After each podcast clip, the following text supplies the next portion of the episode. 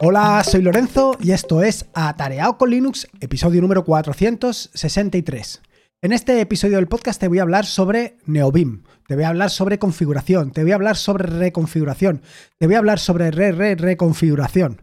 Pero desde un punto de vista un tanto distinto. Quiero decir, no voy a tratar de explicarte cómo tengo la configuración de Neobim, porque evidentemente esto lo puedes encontrar en el repositorio de GitHub, en atareado barra .files, y esto no es precisamente mi objetivo, no es contarte esto, sino contarte un poco por qué estoy utilizando actualmente NeoBeam respecto a otros editores, por qué he cambiado la configuración de NeoBeam y qué es lo que me lleva a ello y si realmente esto me beneficia o no. Y esto último, esto de si me beneficia configurar y reconfigurar NeoBeam u otros eh, aspectos que utilizo, es algo que me planteo conforme te lo estoy contando, porque a lo mejor estoy invirtiendo demasiado tiempo en hacer unas configuraciones y no debería de hacerlo. O a lo mejor sí, o a lo mejor deberías hacerlo tú.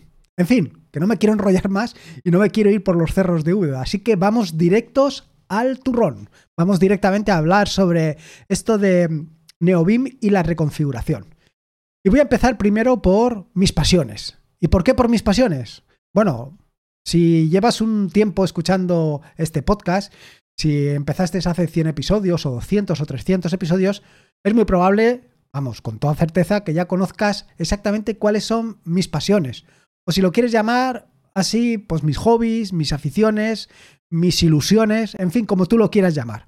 Pero para mí son mis pasiones, porque de verdad que lo disfruto muchísimo. Y lo disfruto muchísimo haciendo cualquier cosa que tenga relacionar o que tenga cualquier tipo de relación con Linux, con i3, con RAS, con Python, con NeoBeam, con la programación, cualquier tipo de cuestión que tenga relación con esto, realmente es para mí un mundo apasionante. Y es un mundo apasionante porque es prácticamente un mundo sin fin, un mundo donde puedes aprender todo tipo de cosas desde lo más variopinto hasta lo más extremo, donde puedes eh, convertir eh, cualquier aspecto en un aspecto interesante, donde puedes personalizar, todo hasta límites insospechados, donde puedes automatizar todo para que tú prácticamente no le inviertas ni un minuto de tu tiempo en hacer determinadas tareas que de otra manera las tendrías que hacer obligatoriamente.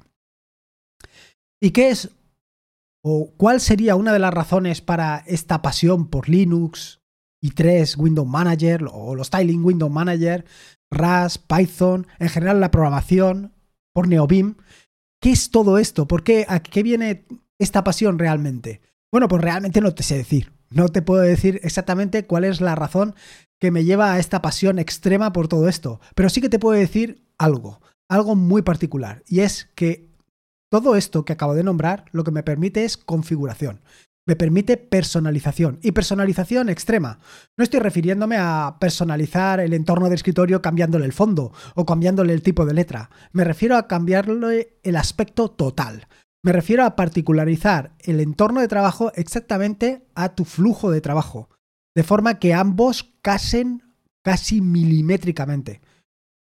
Todo esto, evidentemente, ya te puedes hacer una idea que lleva tiempo, y en algunos casos mucho tiempo. Y de esto volveré a hablarte un poco más tarde cuando te hable de utilizar la configuración de terceros. Recuérdamelo. Pero ahora sí que te puedo decir que esto esto de configurar tu entorno de escritorio, de configurar tu editor de texto o de tu editor que utilizas para programar, todo esto lleva mucho tiempo. Y sobre todo lleva mucho tiempo si eres un tiquismiquis, si quieres dejarlo todo exactamente eh, conforme a ti te gustaría o conforme a ti te gusta. Cuanto más quieres personalizar tu entorno de trabajo, cuanto más quieres personalizar tu editor de código, más tiempo vas a invertir. Esto evidentemente luego tiene una, o digamos que redundará en que básicamente seas mucho más productivo. Aquí hay una dura pelea entre cuánto inviertes para ser más productivo y cuán productivo eres. Quiero decir que a lo mejor estás invirtiendo varias horas en personalizar, en programar o en editar cualquier cosa para que luego lo que tengas que hacer con el paso previo sean escasos minutos. Y esto es algo que nos pasa a todos aquellos que somos unos apasionados de la automatización, que en un momento determinado, por simplemente querer automatizar un proceso, perdemos o invertimos gran cantidad de tiempo para algo que podíamos haber resuelto en unos minutos. Seguro que a lo largo y ancho de Internet has encontrado algún meme en el que se habla de esto. Bueno, dicho esto, hablado ya de mis pasiones, llega el momento de hablarte de los editores. Actualmente estoy utilizando, pues te diría que cuatro editores. Tres editores desde el punto de vista, tres, bueno, realmente son cinco. O cuatro o cinco. Tres editores o cuatro editores desde el punto de vista profesional y un editor desde el punto de vista del el proyecto atareado.es. Es decir, los editores de profesionales son los que utilizo pues, en mi trabajo, mientras que el editor de atareado.es es el que utilizo pues, para hacer todo lo que programo en RAS, las aplicaciones que tienen que ver con el mundo Linux, las aplicaciones que tienen que ver con GNOME, eh, los scripts, Ansible, todo este mundo, pues todo esto lo hago desde el punto de vista de atareado.es. En este sentido, desde el punto de vista profesional, actualmente estoy utilizando cuatro editores.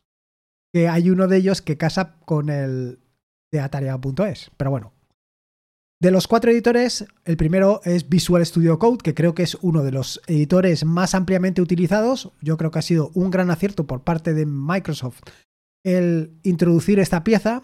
Y además ha sido también, yo creo que un acierto, pues el reemplazar o el dejar de darle soporte a Atom en favor de Visual Studio Code, porque creo que es una herramienta mucho más sólida.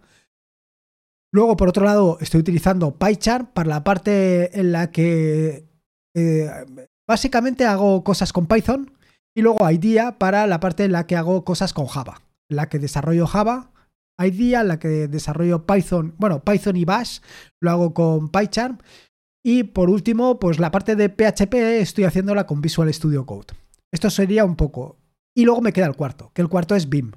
BIM o BI, dependiendo de lo que me encuentre en la máquina a la que entre. Bueno, esto sería la parte profesional. Y en la parte personal hago exactamente lo mismo, es decir, Java, bueno, Java un poco menos, ciertamente, PyCharm, eh, o sea, Python, PHP, Rust, todo esto lo hago única y exclusivamente con NeoBeam. Y te estarás preguntando, ostras, ¿y por qué no en tu parte de atareado.es estás utilizando eh, o utilizas también IDEA, PyCharm y Visual Studio Code? Pues sinceramente, porque eh, me encuentro mucho más cómodo y no solamente me encuentro mucho más cómodo, sino que desarrollo mucho más rápido, es mucho más eficiente para mí NeoBeam que cualquiera de las otras tres herramientas que te he mencionado anteriormente. Y esto te lo digo sinceramente, no te estoy ocultando nada ni estoy intentando llevarte por un camino oscuro para que te acerques a NeoBeam, nada más lejos de la realidad. ¿Por qué? Pues mira, te lo digo sinceramente, eh, Visual Studio Code es una herramienta que yo creo que tiene un gran potencial porque ha permitido acercar el mundo de la programación a mucha gente, ha permitido o ha facilitado una migración hacia el mundo de los complementos y creo sinceramente que es una herramienta muy potente. Sin embargo, para mí y desde mi punto de vista personal, es una herramienta que al estar implementada bajo el paraguas de Electron consume una gran cantidad de recursos. Desde que inicio Visual Studio Code hasta que se pone en marcha, pues tarda segundos. Y no solamente tarda segundos, sino que poco a poco, con el paso del día, es capaz de degradarse y no solamente degradar, eh, degradarse propiamente Visual Studio Code, sino también se lleva por delante pues a mi equipo. Se lleva por delante eh, la máquina sobre la que estoy trabajando. Y esto realmente no me gusta. Sin embargo, con NeoBeam, iniciar NeoBeam es inmediato. Y cuando te digo inmediato es que yo escribo NeoBeam en un terminal y directamente ya se arranca y estoy plenamente al trabajo. No tengo que invertir ni una milésima de segundo en nada. Y cuando te digo milésimas de segundo son milésimas de segundo. Dicho esto, no estoy en ningún momento despreciando las otras herramientas, ni mucho menos. Tanto con Visual Studio Code como con PyChart como con IDEA me encuentro súper cómodo. Y no solamente me encuentro súper cómodo, sino que además funciono perfectamente con ellas. Sin embargo, fíjate si echo de menos NeoBeam o BIM que tengo instalado un complemento para que en las tres aplicaciones que estoy utilizando, utilizar los atajos de teclado, utilizar la sintaxis de BIM. ¿Por qué? Porque me permite moverme con mucha más rapidez y fluidez. Me permite editar eh, código de una manera mucho más eh, cómoda, por lo menos para mí. Quiero decir que al final se ha adaptado a mi flujo de trabajo perfectamente y esto es precisamente lo que más me gusta. Como ves, voy poco a poco llevándote a NeoBeam, pero ni mucho menos te intento convencer. Esto cada uno simplemente es libre de utilizar la herramienta que quiera. Por eso siempre intento exponer la máxima cantidad de herramientas para que tú seas capaz de elegir la que más te convence. O simplemente la pruebas, te gusta, pues bien. Un inconveniente que tiene NeoBeam, como ya puedes imaginarte o como ya sabrás, es que pues, tienes que aprender a trabajar con NeoBeam o trabajar con BIM. Y esto no es fácil. Quiero decir que tiene una curva de aprendizaje bastante pronunciada. Dicho esto, y si has llegado hasta aquí y sin embargo eres simplemente escritor, única y exclusivamente te dedicas a escribir, pues decirte que yo también estoy de tu lado, en el sentido de que yo no utilizo NeoBeam única y exclusivamente para programar, ni mucho menos. Es más, te diría que actualmente, pues a lo mejor un 60% lo dedico a programar y un 40% lo dedico a escribir. A escribir los artículos de atareado.es, a escribir los guiones del podcast, a escribir los guiones de los vídeos. Todo esto me lleva bastante tiempo, me lleva mucho tiempo. Y todo lo hago con NeoBeam. No solamente esto, sino también para escribir libros. Los libros que puedes encontrar o que en algún momento te puedes haber encontrado por a lo largo y ancho de Internet, los libros que he escrito están escritos todos utilizando NeoBeam o BIM en su momento. Y luego, posteriormente, los he ido convirtiendo a eh, PDF o IPAF, o sea, libros electrónicos según me ha ido surgiendo la necesidad. Es decir, eh, dependiendo de lo que tú quieras hacer, es decir, si lo único que quieres hacer es escribir libros, pues tienes que instalar unos complementos concretos en NeoBeam. Si quieres programar, tienes que instalar otros complementos. O si quieres hacer algo como yo, pues básicamente instalarás tanto unos complementos para escribir código como otros complementos para eh, programar o para programar o para hacer lo que tengas que hacer. Quiero decir que, al igual que sucede con Python, eh, perdón, con PyChart, con Visual Studio Code, con IDEA, al igual que sucede con todos estos entornos de programación, en también tienes una gran cantidad de plugins, una gran cantidad de complementos que te permiten eh, modificar al completo el comportamiento del editor. Y esto es precisamente lo que más me llama la atención y lo que me ha hecho, al igual que me ha hecho con Linux o con la programación, eh, mudarme por completo a NeoBeam. Y es que me permite adaptar NeoBeam exactamente a lo que yo necesito. Es decir, hay dos cosas fundamentales. La primera es que es muchísimo más rápido que Visual Studio Code, por un lado, y por el otro lado es que permite, me ha permitido adaptar NeoBeam exactamente a mi flujo de trabajo, a un flujo de trabajo en el que tanto escribo artículos como libros, como la otra parte, programo. Y es precisamente esta parte, la parte de los plugins, la parte de los complementos, donde, o lo que vengo llamando desde hace ya bastante tiempo, la configuración extrema. Porque te permite invertir un tiempo en personalizar tu entorno de trabajo, tu entorno, tu editor, tu entorno de escritorio a través de, de i3 Window Manager o cualquier otro tipo de cuestión similar. Es decir, con los archivos de configuración te permiten personalizar por completo tu experiencia. No tiene nada que ver la experiencia que te puede ofrecer un Ubuntu, por decirte una distribución, o un Manjaro, con, independencia del entorno de escritorio que tengas, con un Ubuntu donde has instalado i3 y lo has personalizado tú. Sí, existen entornos de escritorio como Regolith que te permiten tener una experiencia de usuario similar, pero eh, ahí se queda, en similar. Lo que es similar realmente es similar. Pero cuando tú realmente configuras tu entorno de escritorio, cuando configuras NeoBeam, es cuando tienes esa experiencia, ese, ¿cómo te diría yo? Esa satisfacción del trabajo bien hecho y sobre todo esa satisfacción de que lo que has hecho se adapta exactamente a tus em, necesidades, a tu flujo de trabajo donde te sientes realmente productivo, donde sabes que utilizando un atajo de teclado haces determinada cosa que de otra manera te llevaría horas o días en hacerla. Incluso no solamente es eso, sino que además has implementado tus propios scripts, has hecho todo tipo de operaciones para conseguir que todo sea, ¿cómo te diría? Que todo encaje como un puzzle, que todo encaje como un guante. La configuración extrema, como ya te puedes imaginar, tiene también sus inconvenientes y es el tiempo que inviertes a precisamente esto, a configurar. Y es precisamente yo creo que una de las mayores barreras que te puedes encontrar, la configuración. Porque eh, es muy fácil que veas un entorno de escritorio como el que estás viendo, como el mío, y digas, ostras, yo quiero un entorno de escritorio como ese. Porque sí, porque veo que se adapta mucho a mis necesidades.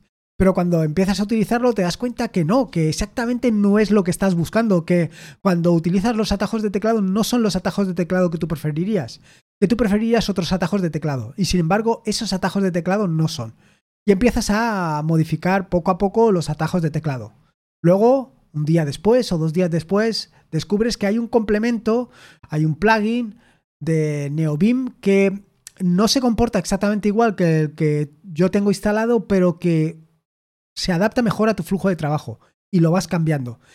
Y poco a poco vas modificando una configuración que has descargado, has hecho un git clone de un repositorio de GitHub y la vas cambiando y adaptando a tus necesidades. Y cada vez inviertes más tiempo en esa configuración, pero esa configuración cada vez es más personal, está más adaptada a tus necesidades. Cada vez tiene ese toque personal tuyo que lo hace más útil y potente. Y esto es precisamente una de las cosas que me ha llevado este episodio del podcast de hoy. Llevaba aproximadamente como un mes o un par de meses intentando cambiar el gestor de plugins, el gestor de complementos de NeoBeam.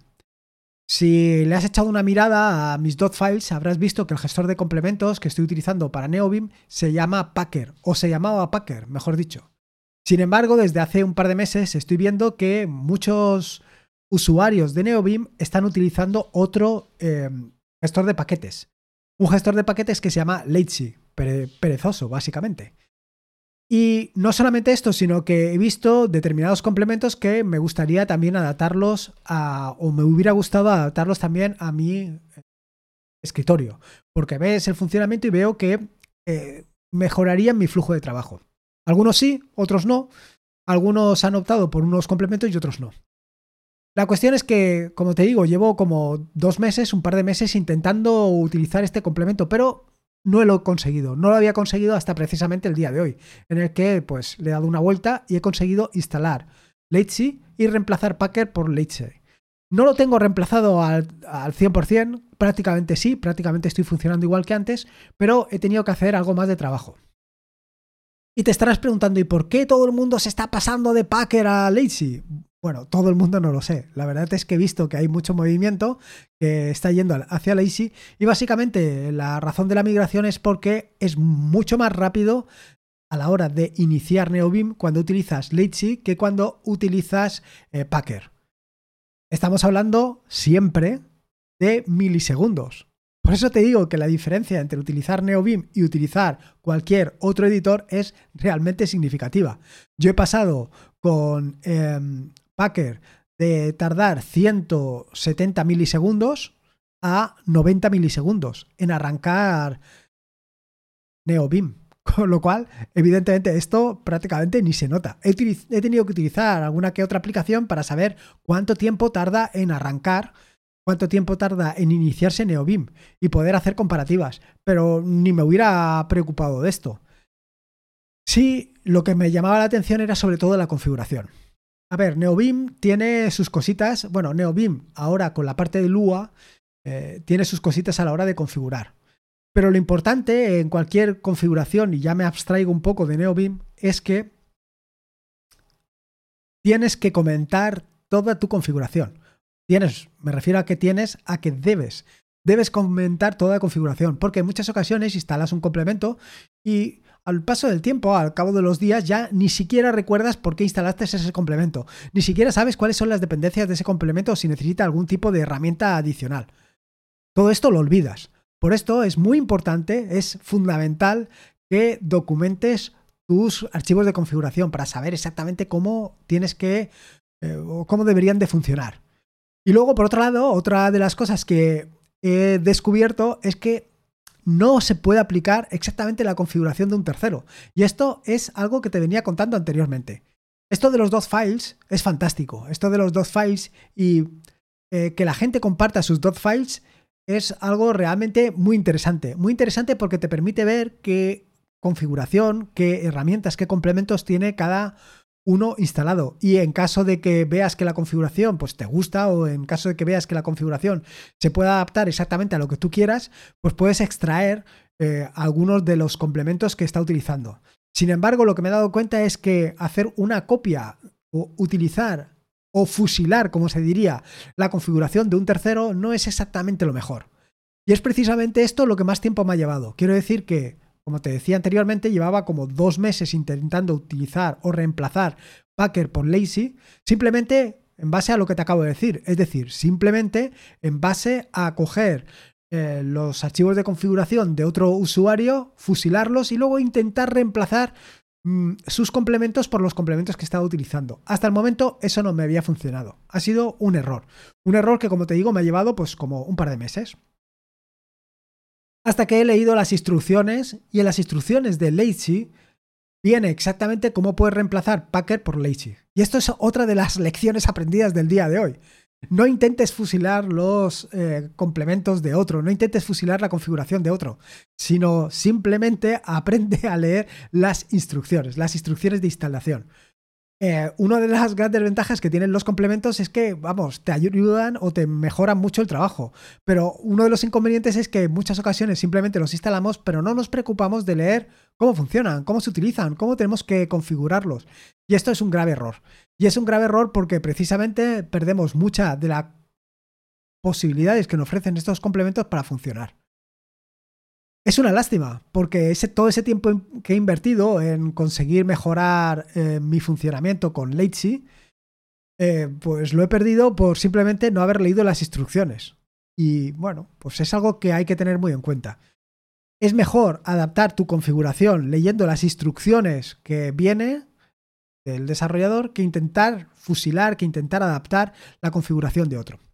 Y luego, y esto viene un poco a colación de lo que te acabo de contar, la otra parte interesante es ver la configuración de otros usuarios.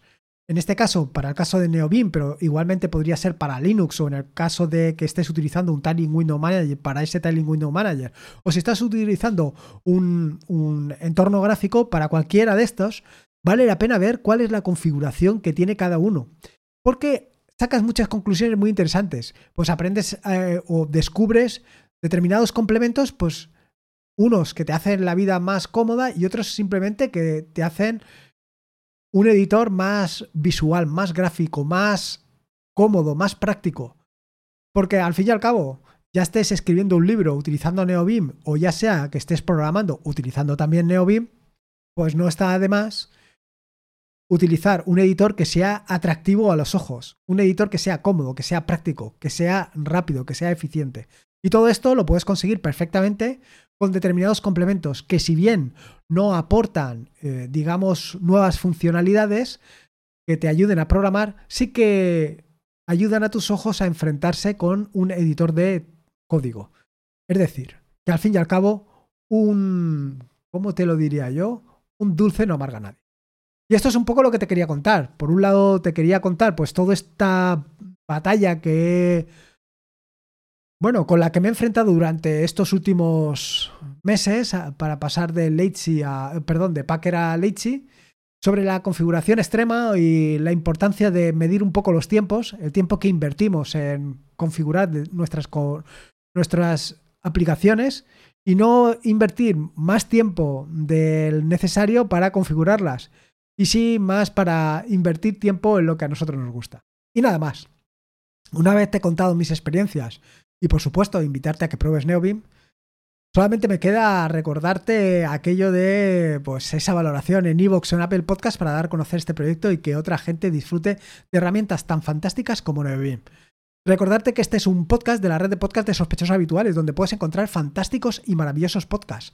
Puedes suscribirte a la red de podcast de sospechosos habituales en feedpress.me barra sospechosos habituales.